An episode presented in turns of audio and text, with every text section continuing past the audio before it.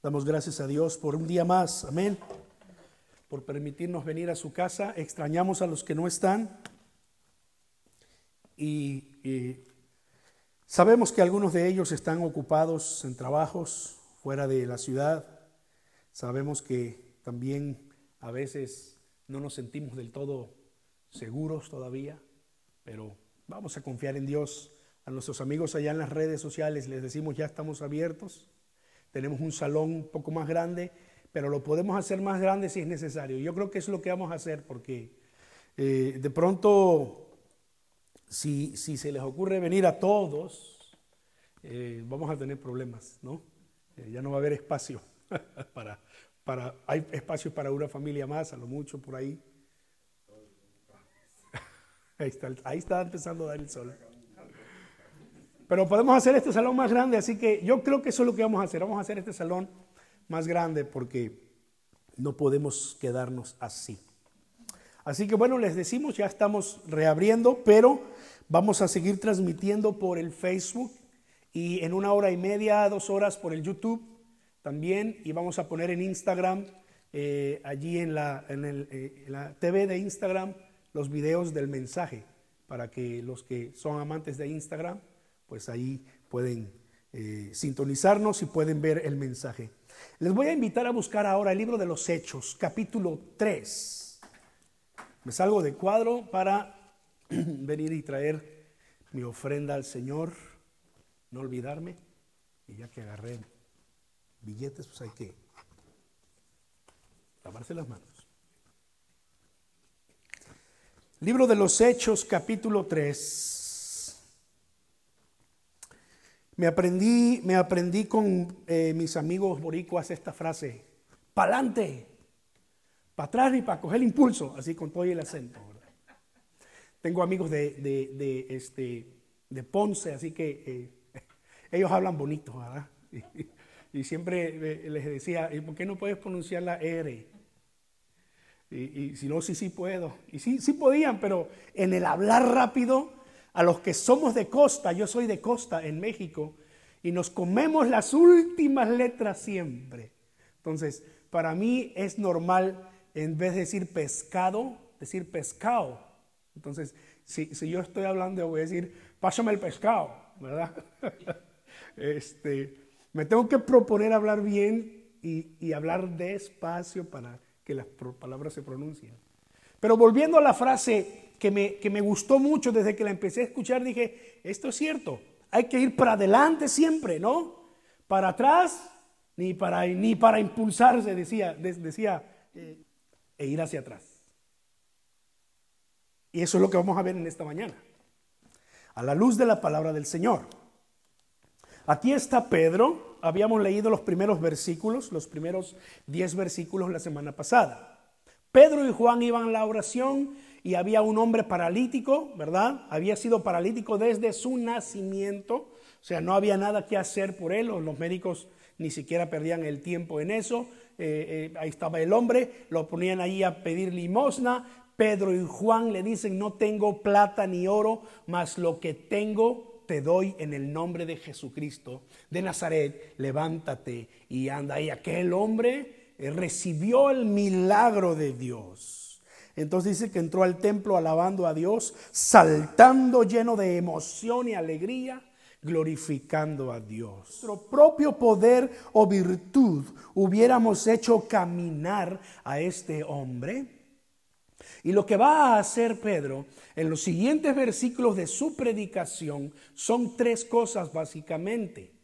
Voy a hablar de una de ellas nada más, pero voy a mencionar las, otras dos eh, para tenerlo aquí en conocimiento. Lo primero que Pedro va a hacer es darle la gloria a Dios. Él aclara, aclara aquí y dice, no es por mi poder, no es por, por nuestra virtud que, que hemos hecho estas cosas, es porque Dios ha querido hacerlo así. Es porque Dios tiene el poder para hacerlo. Y este es un gran mensaje para nosotros en este tiempo. Dios sigue teniendo el poder. Dios sigue haciendo maravillas. Dios sigue mostrando su poder para nosotros, para su pueblo y en este mundo necesitado. Así que nosotros entendemos que, que podemos seguir orando a Dios por milagros. Podemos seguir clamando a Dios por milagros. Y no hay que parar. Amén.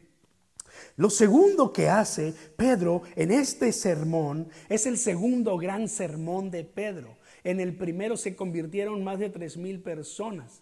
En este segundo gran sermón de Pedro se van a convertir más de cinco mil, cinco mil personas. Y lo, lo, segundo que Pedro hace en este mensaje es levantar su voz profética. Es decir, Pedro va a, tener una demanda contra la injusticia social que había ocurrido en su tiempo, específicamente en Jesucristo. Él les va a decir aquí no una ni dos, sino hasta tres veces. Ya lo había hecho en el primer sermón. Ya les había dicho en el primer sermón al que ustedes mataron, hablando de Jesucristo.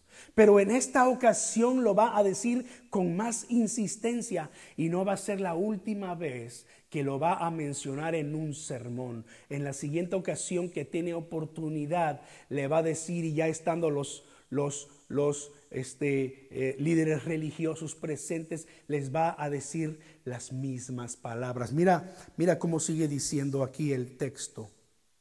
El Dios de Abraham, de Isaac y de Jacob, el Dios de nuestros antepasados, ha glorificado a su siervo Jesús. Ustedes lo entregaron y rechazaron ante Pilato, aunque éste había decidido soltarlo. ¿Se acuerdan de ese episodio en que Pilato dijo, este hombre no ha hecho nada malo, lo voy a soltar? Y entonces, ¿qué pasó? Dice la escritura, rechazaron al santo y justo y pidieron que se indultara a un asesino. ¿Se acuerdan las voces de la gente? Barrabás, libera a Barrabás, entrega a Barrabás. Y Pedro, Pedro les dice, ustedes rechazaron al santo y justo, pidieron que se indultara a un asesino, mataron al autor de la vida. Oh.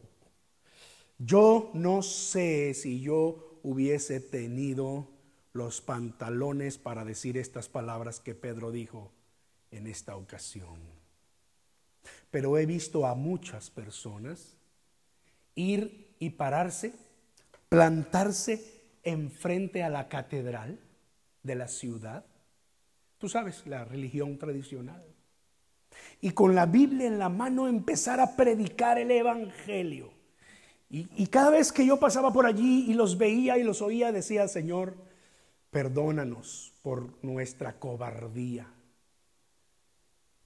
Porque no cualquiera se planta enfrente a una catedral y empieza a predicar el Evangelio. Quizás en estos tiempos esto sea un poco más tolerado, quizás no.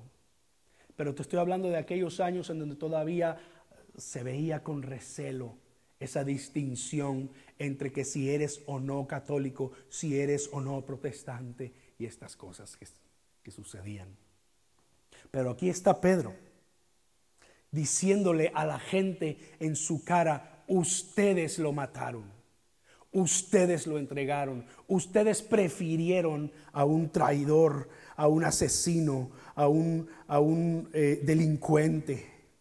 Mataron al autor de la vida, pero Dios lo levantó de entre los muertos y de eso nosotros somos testigos.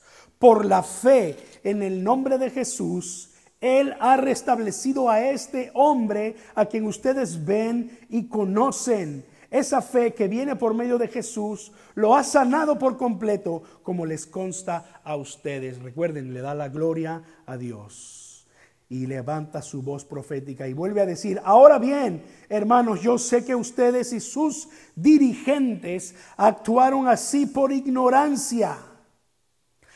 Pero de este modo Dios cumplió lo que de antemano había anunciado por medio de los profetas, que su Mesías tenía que padecer. Por tanto, para que sean borrados sus pecados, arrepiéntanse y vuélvanse a Dios a fin de, de que vengan tiempos de descanso de parte del Señor, enviándoles el Mesías que ya había sido preparado para ustedes, el cual es Jesús. ¿Te das cuenta el cambio de tema que hizo el apóstol Pedro aquí? Le da la gloria a Dios. Levanta la voz profética demandando la injusticia que el pueblo había cometido. Pero entonces empieza a hablar de este otro tema. Por tanto, para que sean borrados sus pecados, arrepiéntanse y vuélvanse a Dios. Después de señalarlos, después de decirles lo que habían hecho, lo que había pasado, después de literalmente culparlos de la muerte de Jesús, les dice, pero para que el Señor perdone sus pecados. Esa palabra que aparece aquí en, el versículo 19 es en la que me voy a centrar los siguientes minutos. Es de las tres cosas la que más debemos hacer resaltar en estos, en estos textos, en el mensaje del apóstol Pedro. Cuando tiene la oportunidad de decirle a la multitud, de decirle a la gente, arrepiéntanse y vuélvanse a Dios. El mensaje que la iglesia debe tener en este tiempo debe tener la misma nota, debe seguir la misma línea no solamente deberíamos eh, señalar, señalar las injusticias sociales, no solamente deberíamos levantar la voz en contra de la injusticia, como se ha venido haciendo, ¿verdad? Tengo muchos amigos que que han levantado su puño y lo han puesto en sus redes sociales y han ido a participar de las marchas. Y, yo digo, está bien, la iglesia tiene que, tiene que levantar su voz y decir, no estamos de acuerdo con lo que está pasando. Pero eso estaría incompleto si no vamos a la siguiente parte del sermón de Pedro en Hechos capítulo 3. No es suficiente levantar la demanda contra las injusticias sociales, pero también debemos llamar a la gente al arrepentimiento. Los profetas del Antiguo Testamento tenían este estilo de predicar. Los profetas del Antiguo Testamento, mientras que llamaban a la justicia verdadera, mientras que llamaban a la misericordia, ellos también llamaban a la humillación y al arrepentimiento. Podríamos pasar el resto del tiempo en los profetas, pero solamente traigo un solo ejemplo que quizás muchos se sepan de memoria. Miqueas 6:8. Oh hombre, él, Dios, te ha declarado lo que es bueno y lo que pide tu Dios de ti. Que ames justicia, que hagas justicia, que ames misericordia y que te humilles ante tu Dios. Este era un mensaje que vamos a, eh, eh, que vamos a, íbamos a estar escuchando durante eh, el ministerio profético, hasta el final del ministerio profético. Incluso llega Juan el Bautista que es considerado el último de los profetas. Jesús así lo dijo, ¿verdad? Es considerado el último de los profetas, aquel que iba a preparar el camino del Señor. Y el mensaje de, de Juan el Bautista fue, ¿se acuerdan? Arrepiéntanse porque el reino de los cielos se ha acercado. El bautismo de Juan fue llamado bautismo de arrepentimiento lo leemos en las escrituras, fue llamado el bautismo de arrepentimiento porque Juan lo llamaba a arrepentimiento. Cuando Jesús inicia su ministerio después de haber sido bautizado por Juan y de haber estado en el desierto por 40 días y 40 noches, ¿cuál fue su mensaje? Arrepiéntanse, porque el reino de los cielos se ha acercado a ustedes. Arrepiéntanse y crean en el Evangelio. Vemos al apóstol Pedro Vemos a los primeros apóstoles, su mensaje no cambió. Sí, la voz de que se levanta en contra de las injusticias, pero también el llamado a arrepentirse y a volverse a Dios. Hermanos, hoy en día debemos seguir en esa misma línea. Debemos tener las dos facetas de la predicación apostólica. Por un lado, las demandas contra las injusticias, pero el llamado al arrepentimiento, lo, decimos una vez más. No debemos solamente hacer uno, pero hacer el otro, ¿verdad? No nos podemos solamente abocar a hablar de lo espiritual y olvidarnos de las realidades que ocurren en nuestra sociedad contemporánea. Pero no nos ha llamado el Señor propiamente a solucionar los problemas eh, en la sociedad contemporánea, sino a cambiarla con el mensaje transformador de la palabra de Dios. Así que permíteme hablarte algunas cosas de esta palabra arrepentimiento según lo tenemos en las escrituras. Lo primero que hay que decir es que esta es una palabra incómoda para el mundo. Es una palabra con la que mucha gente tiene problemas. Y de ciertos años hasta ahora, los psicólogos se han puesto de acuerdo para tratar de quitar esta palabra del vocabulario humano. Juntamente con esta palabra hay otra palabra que aparece aquí en el versículo 19 que los psicólogos han tratado de quitar del vocabulario y de la mentalidad de las personas. Una de ellas, como ya dijimos, es arrepentimiento y la otra es pecado.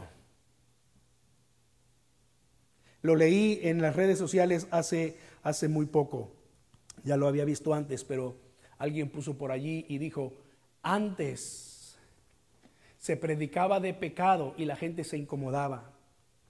Hoy se predica de pecado y la gente se cambia de iglesia. Ouch, ¿verdad? Duele eh, reconocer que, no solamente es una, es una palabra incómoda para el mundo, pero, pero muchas veces es una palabra incluso incómoda para muchas iglesias. Hay pastores que, no lo vas a escuchar predicar literalmente sobre la realidad del pecado y la necesidad del arrepentimiento. Los psicólogos dicen que estas palabras causan estrés y angustia en la vida de las personas. Dicen que solo genera culpabilidad, por supuesto. El pecado como consecuencia trae la culpabilidad, que hace desdichado al hombre y le hace sentirse inferior. Eso es lo que dicen los, los psicólogos. El problema de la psicología es que basa sus principios en el humanismo. El humanismo esencialmente dice que el hombre es puro y santo en su esencia, que no hay nada malo en él por lo tanto, la fe y la Biblia no son necesarias, son una invención humana. El humanismo declara eso. Necesitamos darnos cuenta cuántas filosofías humanistas hay en el mundo de hoy. Incluso religiones básicamente orientales que le van a enseñar a la gente que somos dioses en potencia porque somos tan, pero tan buenos, esencialmente buenos, que lo único que tenemos es librarnos de ciertas ansiedades para poder alcanzar nuestro máximo potencial.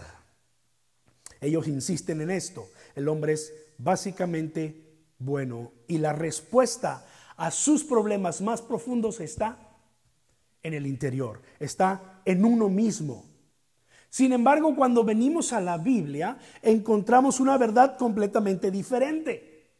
La Biblia declara que el hombre fue creado a la imagen de Dios, creado por Dios a la imagen de Dios, esencialmente bueno, pero como resultado de sus propias acciones, de sus propias decisiones, vino a existir en un estado caído, en un estado malo, en un estado pecaminoso.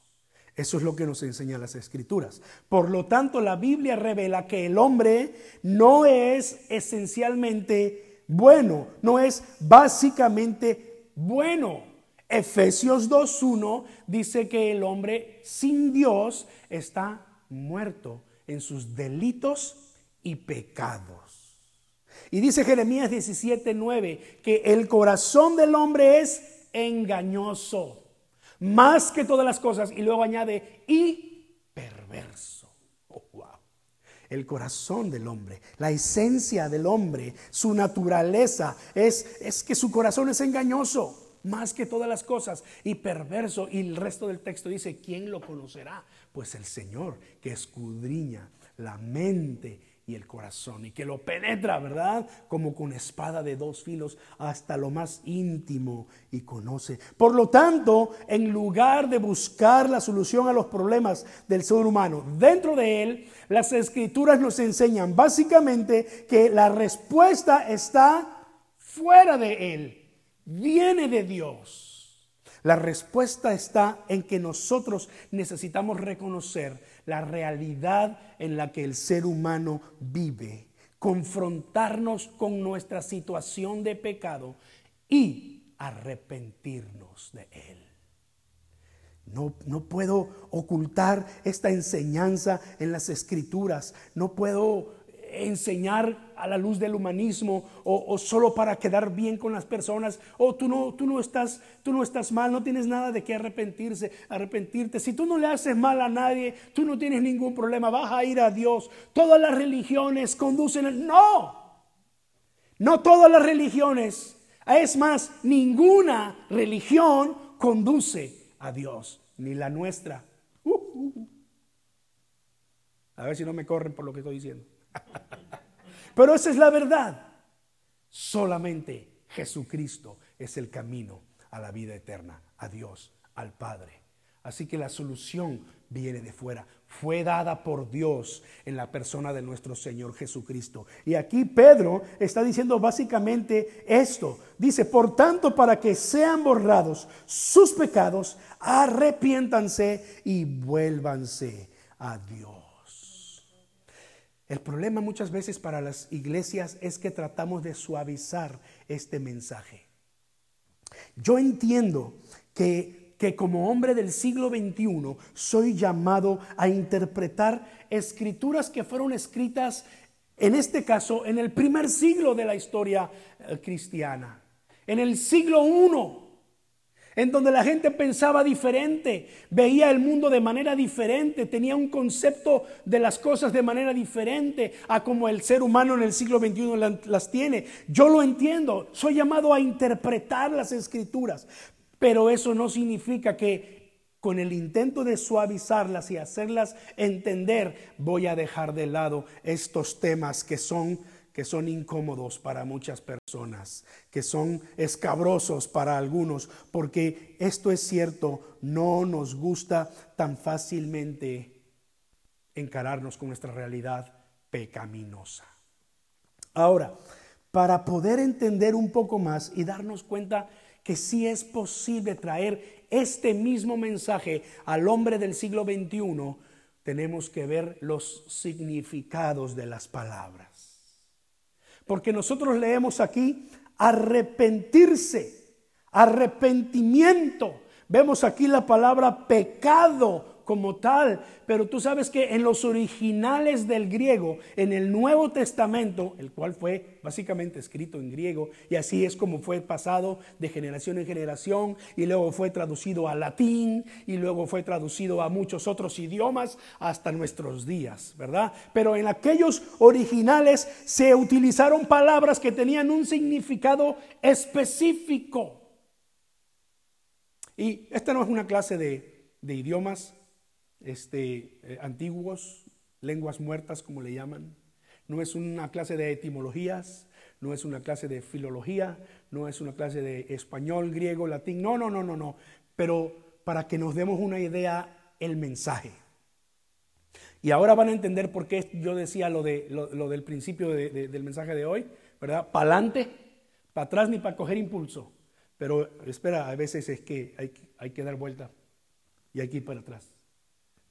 Porque la palabra arrepentimiento es la palabra que en griego se dice metanoia, no te la tienes que aprender, pero sí el significado. Literalmente significa cambio de mentalidad. Literalmente lo que Pedro les está diciendo aquí a, las personas que lo están escuchando es, pero si ustedes quieren que el Señor los perdone y borre sus pecados, pues cambien su forma, su forma de pensar. Cambia tu mentalidad, cambia tu mente. Otra forma de definir la palabra es vuélvete de tu camino, da media vuelta y ve en sentido contrario a lo que tú pensabas. Cambiar en el sentido de dar media vuelta, literalmente, media vuelta. Tú ibas en tu propio pensamiento, viviendo sin Dios, dice la escritura. ¿Recuerdas? Viviendo sin Dios, en tus propios pensamientos, tus propias ideas. De pronto eres confrontado con tu necesidad y el Señor te dice que es necesario que nos arrepintamos, pues la palabra original es cambia tu mente y da media vuelta y camina en dirección contraria a la que ibas. Sí, hay veces que es necesario dar vuelta atrás. Entonces, cada vez que nos veamos tentados a decir para atrás, ni para coger impulso, pues recuerda y oh, no, bueno, sí, hay, hay veces que tengo que hay veces que tengo que dar la media vuelta y caminar en contra de lo que estaba pensando. Eso es arrepentimiento. Ok, si no quieres usar la palabra arrepentimiento, debes saber que significa cambia tu mente, da vuelta atrás, deja tu forma de pensar y vuélvete a Dios. Es lo que Pedro les está diciendo. ¿No les dice literalmente esto? Arrepiéntanse y vuélvanse a Dios. O sea, es que ese es el significado. Cambia la forma en cómo piensas. Cambia tu mente. Da media vuelta y ve hacia Dios. Amén. Ese es el mensaje más importante que tenía Jesús en su ministerio. El mensaje que empezó eh, Juan el Bautista predicando y preparándole el camino. Cuando Jesús ascendió al cielo y le encarga a sus discípulos predicar, Jesús les dice, quiero que prediquen el arrepentimiento y el perdón de pecados. Ve a Marcos en el capítulo 16, allí lo vamos a leer. Quiero que prediquen el arrepentimiento y el perdón de pecados. Es decir, que la gente cambie su forma de pensar y se vuelva a Dios. Es el mismo mensaje que predicó Pablo, es el mismo mensaje que predicó Juan en sus cartas, es el mismo mensaje que vamos a leer en Hebreos, es el mismo mensaje que vamos a leer en el resto del Nuevo Testamento. Es necesario decirle a la gente, ¿sabes que Hay ocasiones que tienes que cambiar tu mente. Si tu pensamiento no está alineado con la voluntad de Dios, tú eres lo que la Biblia llama un pecador. Y Jesucristo vino precisamente para perdonar a los pecadores. Vuélvete a Él. Y para no hacerlos sentir mal, porque hay, que, hay ocasiones en que nos presentamos así como que yo estoy bien, tú estás mal, yo soy santo, tú eres pecador, yo soy justo, tú eres injusto, yo me voy al cielo, tú te vas al... No, ¿Qué fue, ¿Qué fue, lo que dijo Pablo? Cuando Pablo se presentaba, sacaba sus credenciales y decía, el Señor me ha llamado a predicar el perdón de pecados a los pecadores, de los cuales yo soy el primero. Y sacaba su tarjeta y decía, yo soy el primero, ¿verdad? Yo soy el más grande de los pecadores. Y el Señor me tuvo misericordia y el Señor me trajo a perdón. Y lo mismo les ofrezco en este tiempo. Es necesario que el mundo entienda que hay necesidad de arrepentirse. Cambiar de forma de pensar y cambiar la dirección de la vida no es algo que solo ocurría en el tiempo antiguo sigue siendo necesario en este tiempo. La gente tiene que entender que arrepentirse es precisamente cambiar su forma de pensar. Si, es una palabra que utilizamos en el, en el eh, día común, hoy estaba, llegué a la tienda y vi el teléfono nuevo, ¿verdad? Y estaba a punto de comprarlo, pero me acordé que tengo que pagar la mensualidad de la casa y me arrepentí. ¿Sí o no usamos la palabra continuamente? O sea, lo que estás diciendo es que estabas a punto de hacer algo y cambiaste tu forma de pensar, diste media vuelta y fuiste en sentido contrario a lo que pensabas hacer. Pedro le dice entonces a la gente, arrepiéntanse y vuélvanse a Dios. Pueden haber personas que nos digan, yo no soy malo, no le he hecho mal a nadie, yo no ofendo a nadie.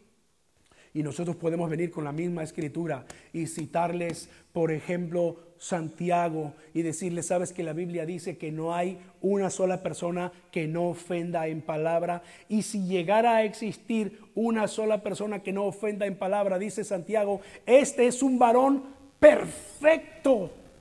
Y esta perfección todavía, todavía no la alcanzamos hasta que Cristo venga por nosotros y transforme nuestra humanidad en su cuerpo glorificado.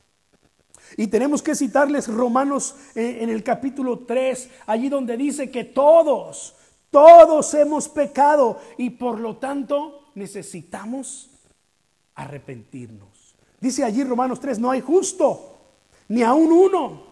No hay quien busque a Dios, no hay quien haga lo bueno. Nadie, solo Jesucristo tentado en todo, pero sin pecado.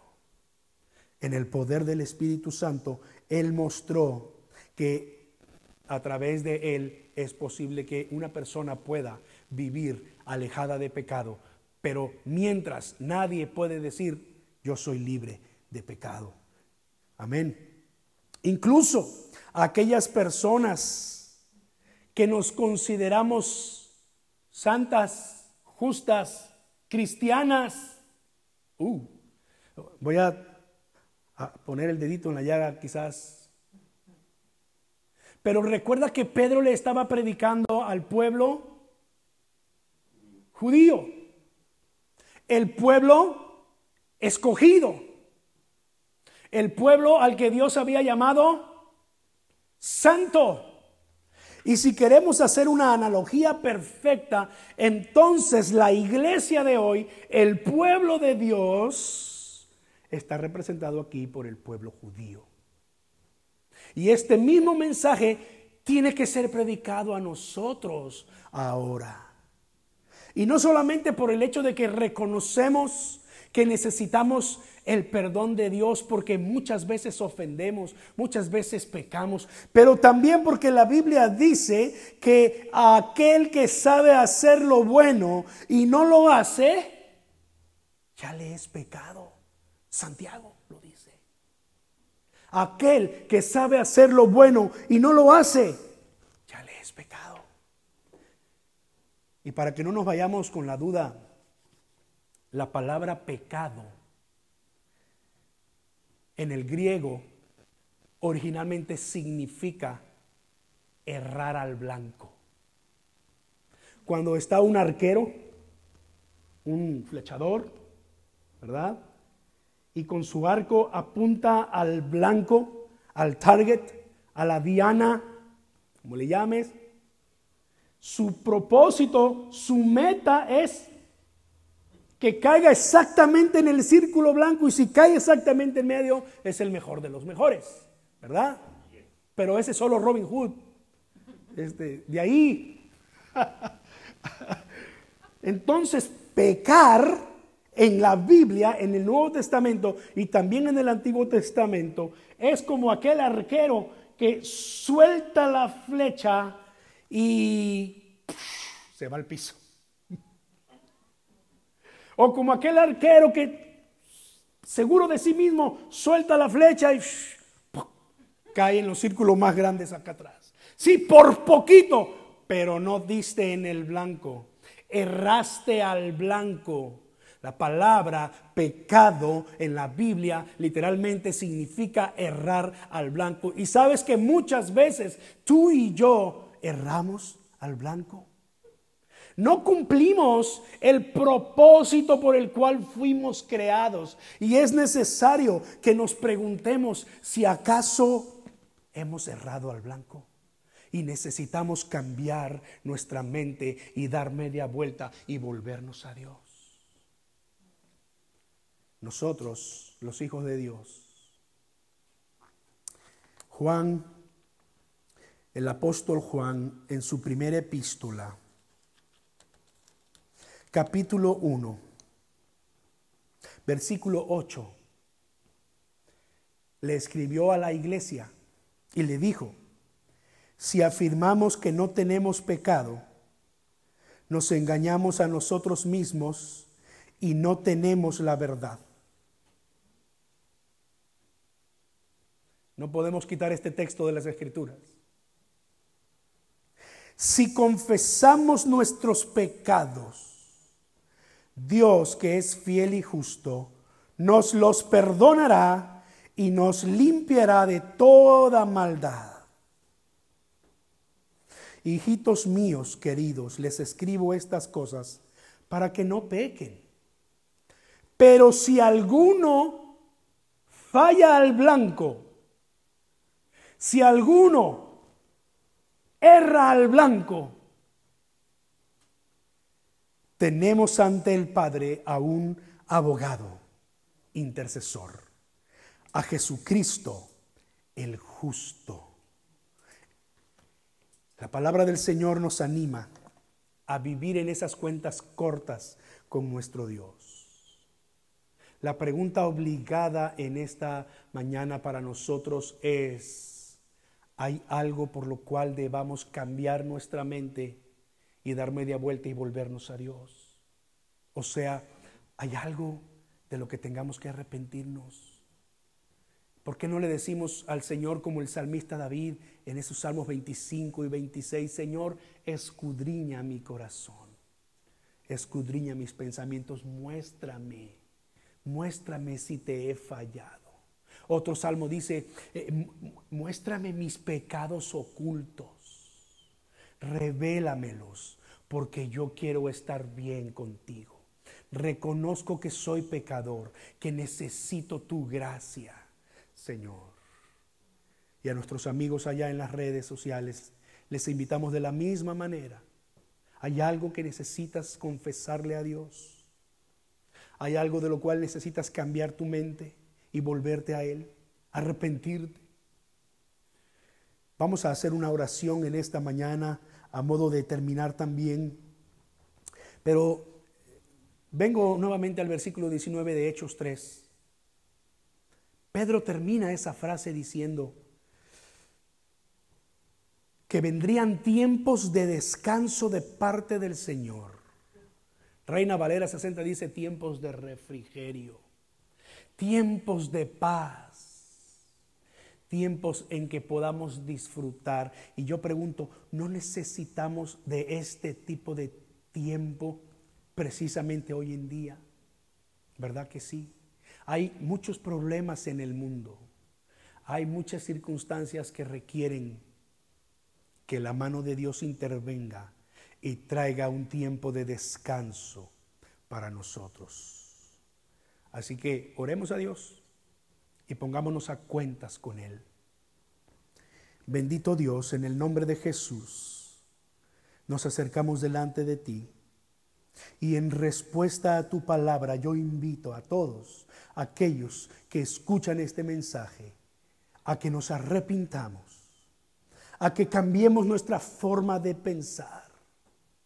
Y cualquier circunstancia que nos haga fallar al blanco, Señor, cualquier situación de pecado, Señor, que tú puedas ayudarnos a discernirla.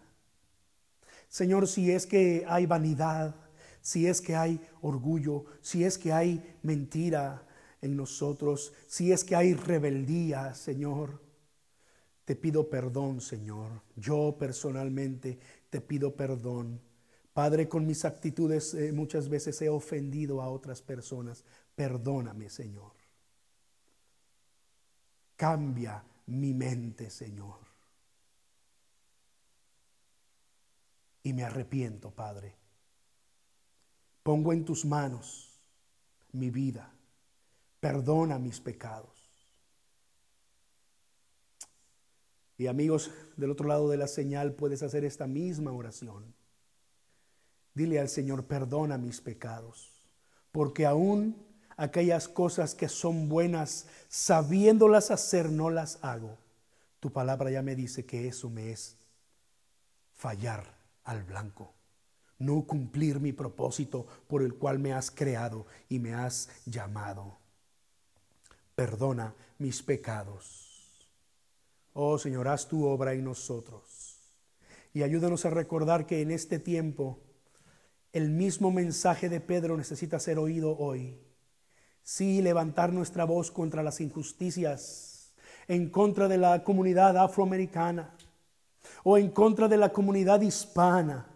Pero Señor, que al mismo tiempo podamos decirle a la gente, es necesario que te arrepientas y te vuelvas a Dios. Busca a Dios. Este es el tiempo en el que Dios quiere cumplir su palabra y traer un tiempo de refrigerio, un tiempo, un tiempo de descanso a, nuestro pueblo. Pero, oh Señor, yo pongo en tus manos a todas aquellas personas que te necesitan. Mi Dios, que tu Espíritu Santo redarguya y ministre sus mentes y sus corazones y nos permita, Señor, volvernos a ti de todo corazón, Padre. Te damos muchas gracias, Señor. Bendice a tu iglesia, mi Dios. Bendice a mis hermanos y hermanas. Guárdalos en su camino a casa y durante la semana. Que tu mano siga protegiéndonos. Que bajo tus alas sigamos estando seguros. Que tú sigas siendo nuestro sanador en toda circunstancia, Señor. Glorifica tu nombre, Padre. En el bendito nombre de Jesús oramos en esta mañana. Amén.